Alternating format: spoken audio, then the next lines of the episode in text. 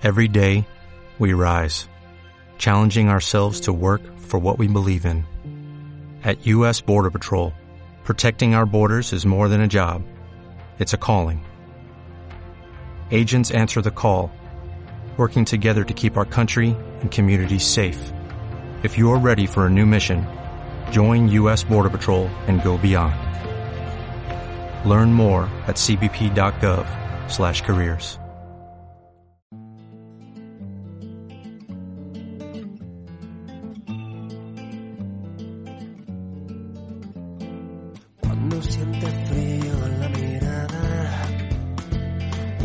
alguien ha roto tu sonrisa de cristal y tu carita de porcelana se acuerda de su mano, mano de metal. Gaur emakumeen aurkako bortizkeriaren kontrako nazioarteko eguna da eta horrexegatik hain zuzen ere, hainbat elkartek eta erakundek indarrak batu dituzte indarkeria salatzeko eta bortizkeria pairatzen duten emakumei gogora erazteko hementxe daudela urte onsoan zehar laguntzeko prest. Era callada, las rosas secas ya no saben. Erakunde horien artean behasaingo udala dago, udaletxean hainbat ekintza antolatu dituzte aste honetan zehar emakumeen arteko solidaritatea sustatzeko jabetza eta nagusiki herrian hausnarketa bat sortzeko. Halere, udalonek urteko irureun eta irurogeita bost egunetan dabil lanean gizonen eta emakumeen arteko berdintasuna gertatzeko eta indarkeria ekiditeko. Honi buruz hitz egiteko gurekin dugu amets arrospide behasaingo udaleko berdintasun arloko zinegotzia. Eguerdion, amets? Eguerdion, bai. Bueno, konta idazu, zeintzuk dira gaurko antolatu dituzuen ekintzak? Bueno, ba, egia da gaurko egintza, ekintza nagusie oraintxe bertan bokatu degula. E, herriko bi elkarte, asmube emakume elkartea eta horiako lamiak talde feministak udalarekin batera e, biktimei omenaldia egin die, hau da, e, indarkeria matxistak eraildako emakumeen biktimei egin die omenaldia, eta bertan izan da, ba, kandelak piztu eraildako emakume bakoitzagatik, e, adierazpen instituzionala ere irakurri dugu, eta bueno, nolabait herriari erakutsi diegu, ba, merezi duela gaurko egunean indarrak batu eta horrelakoei aurre egiten saiatzeak. Alare ez dituzue soilik ekintzak egun honetara mugatu, baizik eta astean zehar beste hainbat gauza egingo dituzuelako.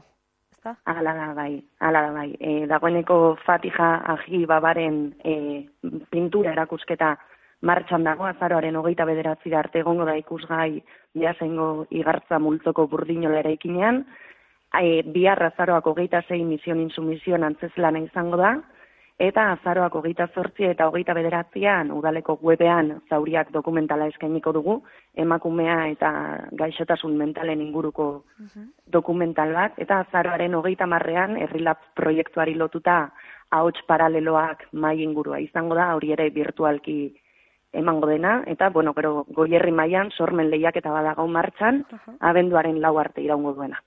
Bueno, danatariko edukia eta danontzako edukia, ez? Hala da bai, azken finean ekintza hauek herritar guztiei zuzendutako ekintzak dira, nolabait sentsibilizazioa dutelako helburu, sentsibilizazioa eta usnarketa bultzatzera, gonbidatu nahi ditugu herritarrak eta horretarako herritar guztien beharra dago. Bueno, aurten ezin dugu astu koronavirusa izan dugula gure esparru guztietan. Ez dakit e, bertan ere gai honen inguruan sumatu duzuen COVID-19aren eragina. Bai, noski ez. Azken finean badirudi pandemia hau ba, bapatean iritsi dela eta gure bizimodua hankaz gora jarri duela, gauza asko aldatu dizkigula gure egunerokotasunean, baina bueno, egia da gauza batzuk hor dirautela, ez da? Eta kasu honetan, ba, indarkeria matxista hau arazo struktural bezala ulertzen dugunez, ai, indarkeriak hor jarraitzen du, ba, egian ezkutatuago edo beste era batera ematen da, baina indarkeria ez da desagertu hor dago, eta horrek ere, ba, indarkeria mota horri nola erantzun jakiteko ere hausnarketa bat behar da, eta baliabideak jarri, eta bar. Sumatu duzu itxialdian eragin, itxialdiaren eragin negatiboa, hau da laguntza gehiago eskatu dituzte emakumeak? Itxialdiak erakarri, ekarri duena nolabait eragin negatiboa bai ez, guztion bizitzan egunerokotasunean izan du, eta kasu honetan ere e, nolabait ikusi duguna izan da udalak bideratzen dituen zerbitzuak, bai asistentzi psikologikoa, juridikoa, e, laguntza ekonomikoa, karrerak eta abar, pandemia garaian modu presentzialean ezin ziren eskaini. Eta orduk orduan horrek bai sortu nolabait, e, ba, be, dauzkagun baliabideak beste era batera garatu behar izana, eta etxetik irten ezinik e, dauden emakume horiengan eta batez ere ba erasotzailea alboan izan dezake dezaken kasuetarako ba, beste zerbitzu batzuk martxan jarri behar izatea, ez? Adibidez, e, martxoan behazeinen jarri genuen e, WhatsApp zerbitzu, zerbitzu bat, ba, nola ezoiko erantzun bat eman behar izan diogulako ezoiko egoera honi. Bai. Ez dakit gutxi gora bera jakingo zenuken zenbat emakume jo dute zuen gana urte honetan? Bueno, ba, emakumeak izan dira, ez da, azken finean, bueno, kopuruak beti du garrantzia, baino guk beti defendatu dugu e, edozein mekanismo edo edozein baliabide martxan jartzeak merezi duela emakume bat hartatzera iristen bagara. Hala ere, e, asko eta asko izango dira isilean dauden emakumeak, oraindik ba, zalerazi ez dutenak, edo guk jakin ez duguna detektatzen, eta hori da gure erronka nagusietako bat, ez da horrelako egoeran dauden emakumei ba, babesa eman ahal izatea eta beraien gana iritsi ahal izatea. Eta zeintzuk izan ohi dira eskatzen dituzten zerbitzu edo behar dituzten hain zuzen ere zerbitzu nagusiak? Askotan, ba, e, hasiera batean harrera, harrera zerbitzu bat behar dute, ezta? Ba, beraiekin gaudela eta bere babes hori ematen diagula eta hortik hasita kasuan kasuko e, kasu bakoitza berezia da, bakarra da eta kasu hori horiek aztertu behar dira, baina egia da ba, guk e, udaletik bideratzen ongizate saietik bideratzen ditugu, ongizate saiak eta berdintasun saiak harremanean ba, bai laguntza psikologikoa, ekonomikoa behar den kasuetan, harrera zerbitzua eta bueno, juridikoa ere bai, eh, behar izango balitz, eta horretan, gabiltza. Esango zenuke behasainen sare indartsu bat dagola? Bai, hori, artean.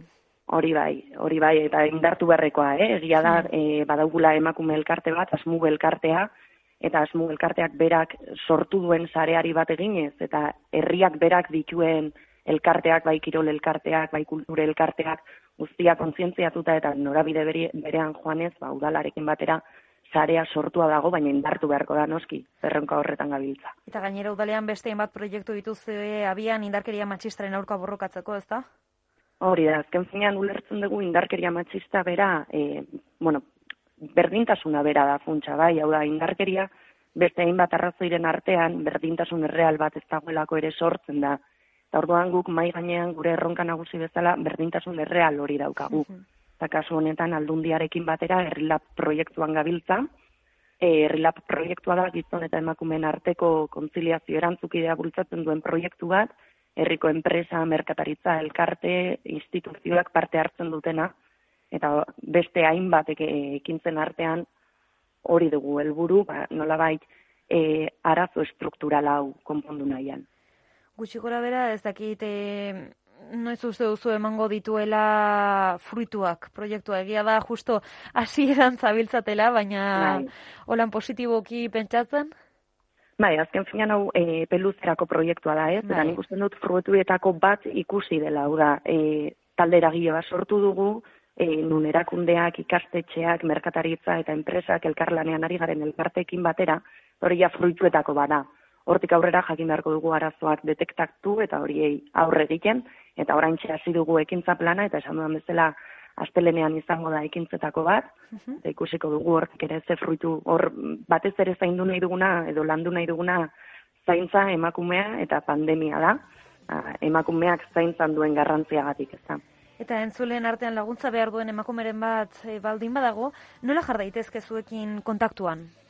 Ba, noski, hemen bai ongizate saia, bai udaltzengo eta bai berdintasun saia presentzialki edo telefonoz e, laguntzeko pres gaude, eta horretaz gain, udaleko telefono zenbakia ere e, eskuagarri dago, bederatzi lau iru 0 bi zortzi 0 bost 0 telefonoa, eta baita WhatsApp zerbitzua ere, 6 zortzi zortzi, zazpi 6 zortzi 6 zortzi, hori udalari dagokionez, baina noski bai ertzaintzan salaketa jarriz, bai satebiko telefonora deituz, edo bai 0 amasei telefonora deituz saiatuko ginateke guztion artean eta ko- era koordinatu batean laguntza eskaintzen. Ba, eskaintza horrekin bukatzen dugu gure gaurko elkarrizketa, mila esker, ame txarrospide berdintasun arloko zinegotzia gurekin egoteagatik.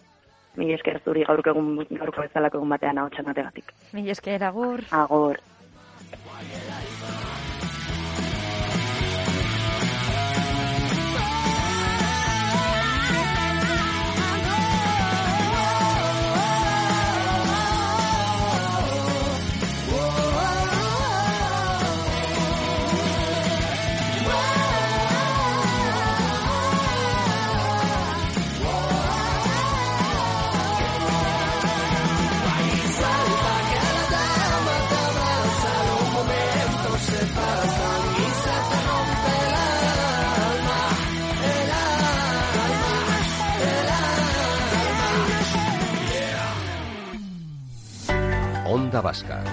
La radio que cuenta.